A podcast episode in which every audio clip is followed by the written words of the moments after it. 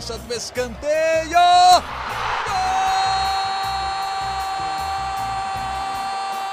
Para explodir o estádio Independência em Belo Horizonte. Um dia que pode ser histórico para o América. Olha o Danilo, limpou para bater. Gol!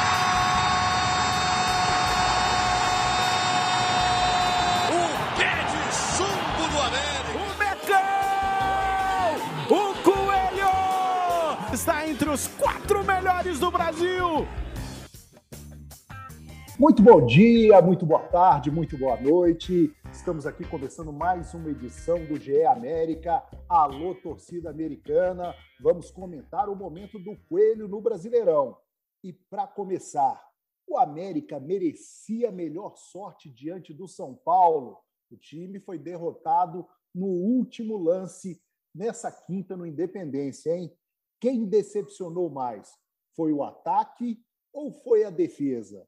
A Libertadores virou um sonho distante para a nação americana? E o que esperar do time de Wagner Mancini diante do Fluminense? Fluminense que vem de duas derrotas no campeonato e recebe o Coelho no domingo, pela trigésima rodada do Campeonato Brasileiro. Estou aqui com o Guilherme Macedo, com o Léo Parrella, do GE. Globo, e vamos debater todos esses assuntos aí que estão aí na boca do torcedor americano depois desse tropeço diante do São Paulo. Muito boa tarde, Macedo. Fala, Jordi, Léo, todo mundo que está nos ouvindo. Vamos falar bastante dessa sequência do Coelho. Eu ainda acho que, vai, que o Coelho vai brigar sim por essa vaga na Libertadores, mas é um final de campeonato difícil, com compromissos complicados, times que, assim como o América, estão brigando por coisas na tabela ainda. Então, vai ter, vai ter uma reta final importante aí, não só para a América, mas para todo mundo que está envolvido nesse campeonato ainda. E aí, Parrela, o que dizer aí desse resultado do, do Coelho diante do Tricolor? Boa tarde, Jordi. Boa tarde, Macedo. Todo mundo aí que está ouvindo a gente. Falando tarde, estamos gravando na, na tarde seguinte do, do jogo mas de certa forma um resultado até decepcionante, né, por parte do, do América. Existia uma expectativa do, do time poder aproveitar o mau momento do São Paulo, né, que veio de uma, de uma derrota na, na final da Copa Sul-Americana, mas o time não encaixou, de novo tropeçou no São Paulo, foi o quarto jogo no ano, foi a quarta vez que saiu sem vitória, então parece que o, que o Rogério Senna e, e, o São Paulo conseguiram ali, travar o, o jeito do Mancini jogar, né, mas a gente vai discutir bastante sobre isso aí. Manchete do GE. Globo de hoje: Wagner Mancini vê noite infeliz, reconhece erros, mas diz que empate diante do São Paulo seria mais junto, mais justo. Correção. Macedo, o técnico americano tem razão? Eu discordo dele dessa vez, viu, Jordi? É, eu acho que o Mancini, inclusive, é bom de entrevista, né? Costuma ser sincero, a gente ouve boas respostas dele mas eu discordo dele dessa vez. É, eu acho que o América até aguentou muito, principalmente pelo segundo tempo. É, a defesa do América não se portou tão bem como a gente está acostumado e como o primeiro tempo também foi. O América, até os 30 minutos de jogo, que foi quando levou o empate, com 33 ali, o gol do Caleri, é, o América não sofreu, não tinha muita saída de bola, é verdade, foram duas ou três chances só, não tão claras assim, né? Depois do gol do Aloísio, mas o América se defendia bem, era um time bem compacto, não deixava o Luciano e o Caleri principalmente jogarem, e aí também levando o jogo bastante pelos lados do campo, mas marcando muito bem com o Patrick, com o Danilo Avelar, que eu acho até que ganhou essa vaga nos últimos jogos, principalmente pelo aspecto defensivo, mas o segundo tempo não. O segundo tempo o São Paulo foi dono da partida desde o primeiro minuto, é, antes dos 10 minutos do segundo tempo, o São Paulo já tinha finalizado três vezes, né, obrigando é, o, o Cavicchioli a fazer defesa, perdendo chances claras.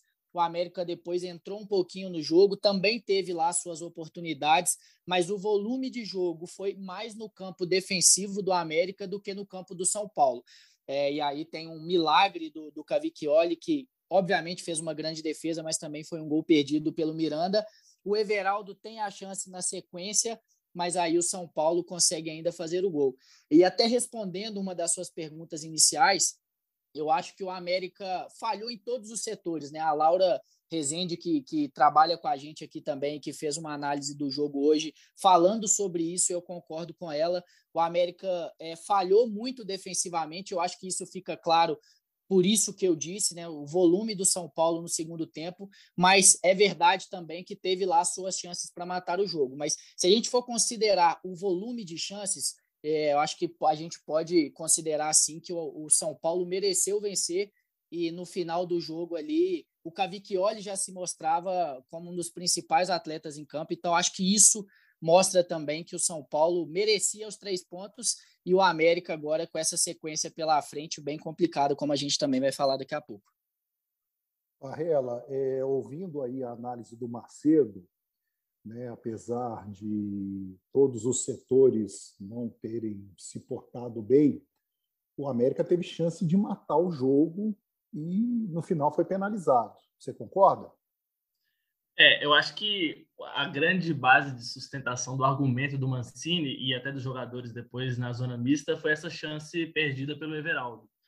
Porque, via de regra, o, o São Paulo foi muito melhor no segundo tempo. No primeiro tempo teve um jogo mais equilibrado, o América demorou a se encontrar no campo, apesar do gol do gol anotado de forma rápida né, pelo Aloysio, uma falha do, do goleiro do São Paulo o, o América conseguiu meio que, que ter uma, uma forma de jogo ali bem bagunçado, o São Paulo também perdido, mas igual o Macedo falou, no segundo tempo o São Paulo mandou no jogo e comandou as ações, muito mais presente no ataque, empurrava o América, o Mancini precisou de fazer várias substituições de uma vez só, porque o Patrick passou a jogar muito mal, o Danilo Avelar não conseguia mais segurar as subidas do Igor Vinícius, então foi uma coisa que foi se tornando dramática, o Cavicchioli aparecendo para o jogo, concordo com o Macedo também, ele acaba sendo mais gol perdido do, do que defesa, mas um pouco antes também o, o Cavicchioli evita um gol contra do Éder, que, que nesse jogo principalmente não, não jogou bem. É, foi um, um, time muito inconstante, mas dentro do que é o futebol, podia ter matado o jogo. Se o Everaldo faz aquele gol ali, dificilmente, até por uma questão anímica, o São Paulo conseguiria responder. Mas aí ficou em aberto e novamente um, uma, uma, uma, um vacilo né, da, da, defesa americana. O Alisson aparece na, na área sozinho para cabecear e dá a vitória para o São Paulo. Agora é, é meio que fazer o que os próprios jogadores falaram também na saída, né? O América tem ainda um objetivo pela frente, é, é, palpável esse objetivo pela possibilidade de ser um G8, né, a Libertadores, mas não pode deixar se abater, né, por, por essa derrota contra o São Paulo a minha ponderação sobre essa questão do gol perdido pelo Everaldo é que o São Paulo poderia, antes daquele lance, ter matado o jogo também, em mais de uma oportunidade, inclusive. A gente ficou marcado aí, obviamente, pelo lance é, do Miranda, que foi a chance mais clara do jogo, mais clara até do que todos os gols que foram feitos. Mas teve outra chance também, uma bola que chega cara a cara ali, não vou me recordar se foi o Caleri, quem foi, uma bola chute cruzado, o Luciano tenta de letra e o Éder tira sobre a linha praticamente. Então, São Paulo já poderia ter matado o jogo antes do Everaldo ter essa oportunidade também de matar o jogo. Mas aí, obviamente, né, que dentro do contexto, se o Everaldo faz aquele gol ali, possivelmente não teria, o América não teria cedido aquela chance para o Alisson fazer.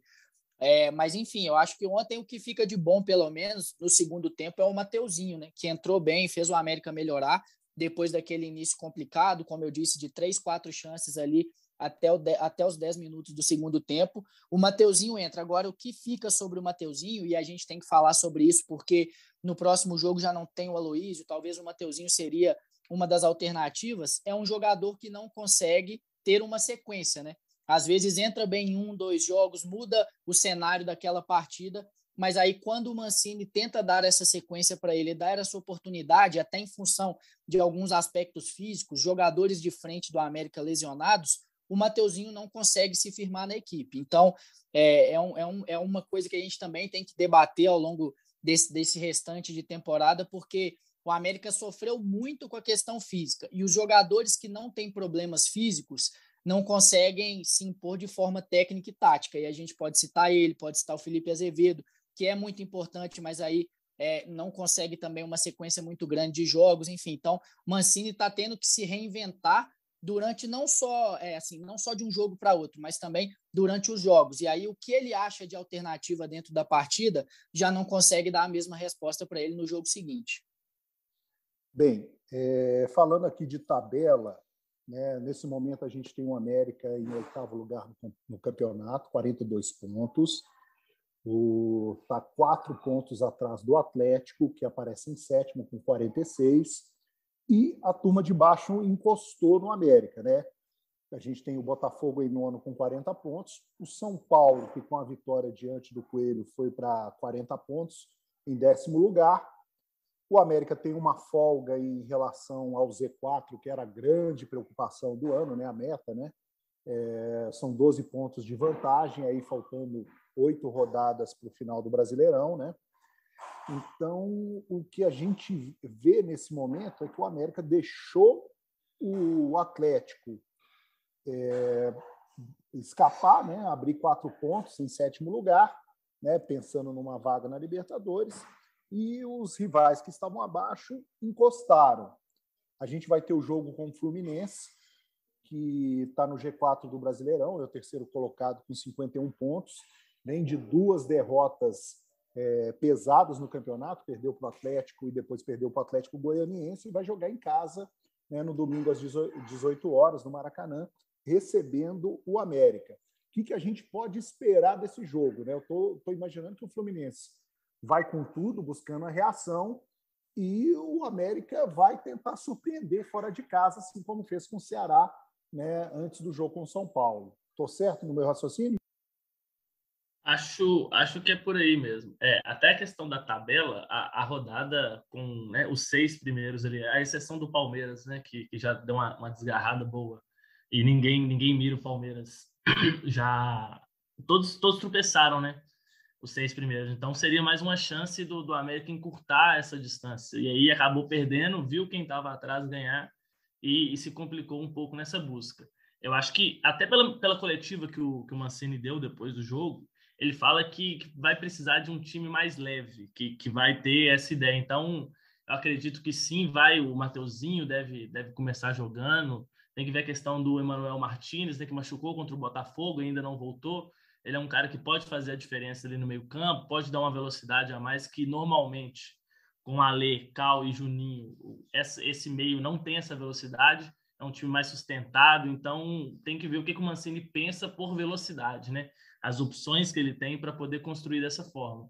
Mas acho que a tônica vai ser essa: o Fluminense vai, vai ter a bola, vai tentar amassar o América e na, na, na, na característica do América de transição, de sair dessa bola rápida, o América pode incomodar.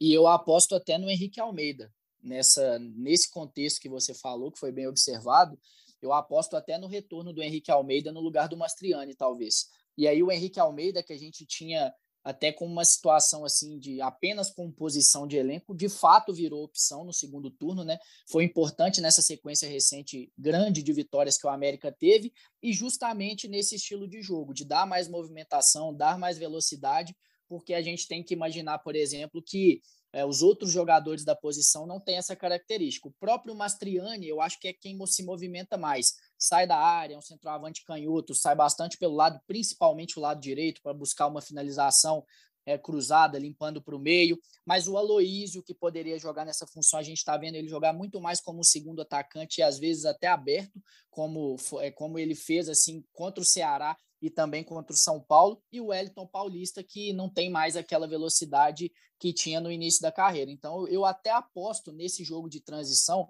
se essa de fato for a opção do, do Wagner Mancini, eu acho que vai ser, eu aposto no Henrique Almeida no lugar do Mastriani, até porque é, o Uruguai já vem numa sequência grande de jogos também, né? E aí Obviamente que a gente está vendo um calendário um pouco mais espaçado nesse momento da temporada, porque as competições já estão acabando, mas eu acho que até pela, pelo controle físico ele vai de Henrique Almeida. Mas falando de tabela, até é bom a gente, a gente praticamente imaginar nessa situação o São Paulo à frente do América já, né? Assim, porque o América tem 42 pontos, o São Paulo tem 40 e um jogo a menos. Então, é, se o jogo fosse, fosse acontecer durante essa semana o América poderia, inclusive, entrar em campo atrás do São Paulo, perdendo uma posição.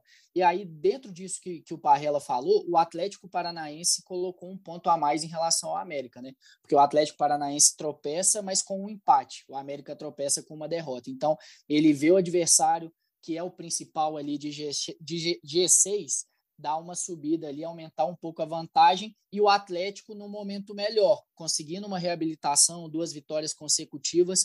E aí eu chamo a atenção porque para esse momento, essa reta final de turno, foi um dos piores momentos que o América teve no primeiro turno. Considerando aí é, oito jogos que restam, no primeiro turno, e aí são Fluminense, Fortaleza, Flamengo, Goiás, Internacional, Bragantino, Palmeiras e Atlético Goianiense. No primeiro turno, o América conseguiu apenas duas vitórias nesses, nesses jogos, um aproveitamento ali perto de 30%, e inclusive contra o Palmeiras, que foi a penúltima rodada do, do turno e que obviamente será a penúltima rodada é, do campeonato, o América entrou, já estava na zona de rebaixamento. E aí começa uma reabilitação na última rodada contra o Atlético Goianiense e tem aquelas sequências de vitórias no início do retorno. Então, é bom a gente pensar nisso também. São compromissos complicados e, e, contra adversários que o América, já com o Mancini, já com um trabalho estruturado, não teve tanto sucesso. Vai chegar provavelmente agora no momento melhor, porque já usou mais o elenco, tem mais peças à disposição, mas é sempre bom a gente lembrar disso aí. É, depois do jogo com o Fluminense, o América vai fazer dois jogos em casa, Fortaleza e o Flamengo, Flamengo, que é um, um, vamos dizer assim, um personagem importante na temporada do América, porque Flamengo, Corinthians e Atlético Paranaense estão envolvidos nas decisões da Libertadores, no caso Flamengo e Atlético Paranaense, e na final da Copa do Brasil, Flamengo e Corinthians, né?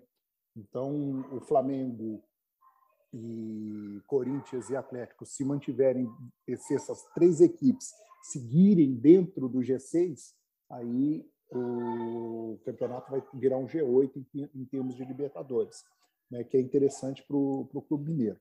Mas eu estou explicando isso tudo porque eu gostaria de ouvir de vocês. Caso o América não consiga a vaga da Libertadores pela temporada, um lugar na próxima Sul-Americana, tá de bom tamanho? Na minha, na minha avaliação, está de excelente tamanho. Eu acho que, desde o começo do ano, o Salum colocou dois objetivos muito claros para o América para essa temporada, né? Chegar na fase de grupo da Libertadores, que, que conseguiu chegar com, com aqueles dois empates, disputa de pênalti, aquela, aquela coisa toda que foi, e não cair no brasileiro. Eu acho que para o América o importante nesse momento, em, em questão estrutural, em questão de, de, de ter mesmo um planejamento, é se firmar como um time de Série A, é evitar que ele sobe e desce, sobe e desce, até por questões financeiras, de premiação, de cotas de televisão, de exposição de patrocínio. Você passa a ter uma segurança maior para planejar o seu ano e aí, a partir disso, dar o próximo passo. De qualquer forma, vai ser uma competição internacional que a América vai disputar. Vai ter a fase de grupos, então são seis jogos internacionais para fazer fugindo da pré-Libertadores, não aperta o calendário como apertou esse ano, que o ano da América começou mais cedo que o de todo mundo. Então, acho que se colocar ali na ponta do lápis o, o final de tudo, essa vaga sul-americana para o América também é um excelente resultado.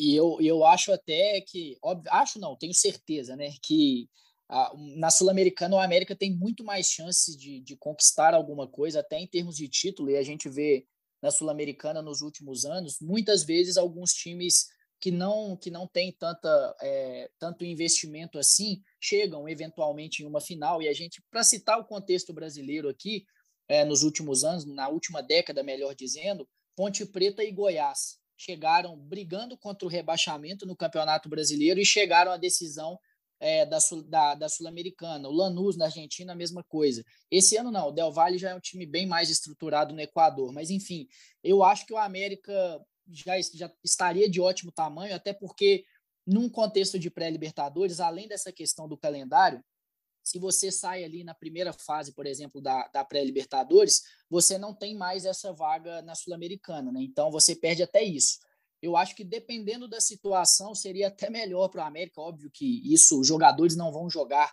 preferindo, né, ficar numa, numa classificação de Sul-Americana do que de Libertadores, obviamente. Estou pensando em termos de planejamento para, quem sabe, até brigar por uma semifinal, final e, por que não, título.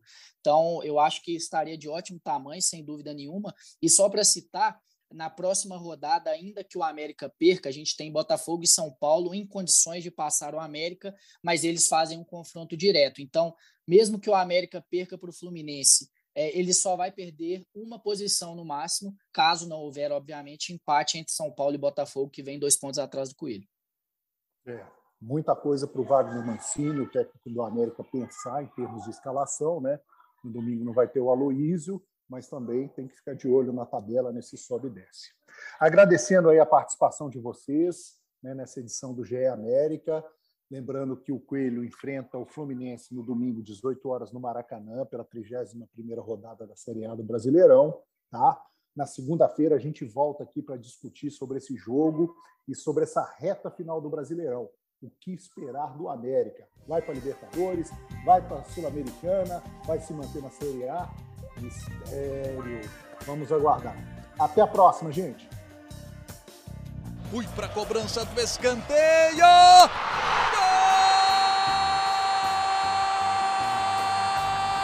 explodir o Estádio Independência em Belo Horizonte. Um dia que pode ser histórico para o América. Olha o Danilo, limpou para bater. Gol!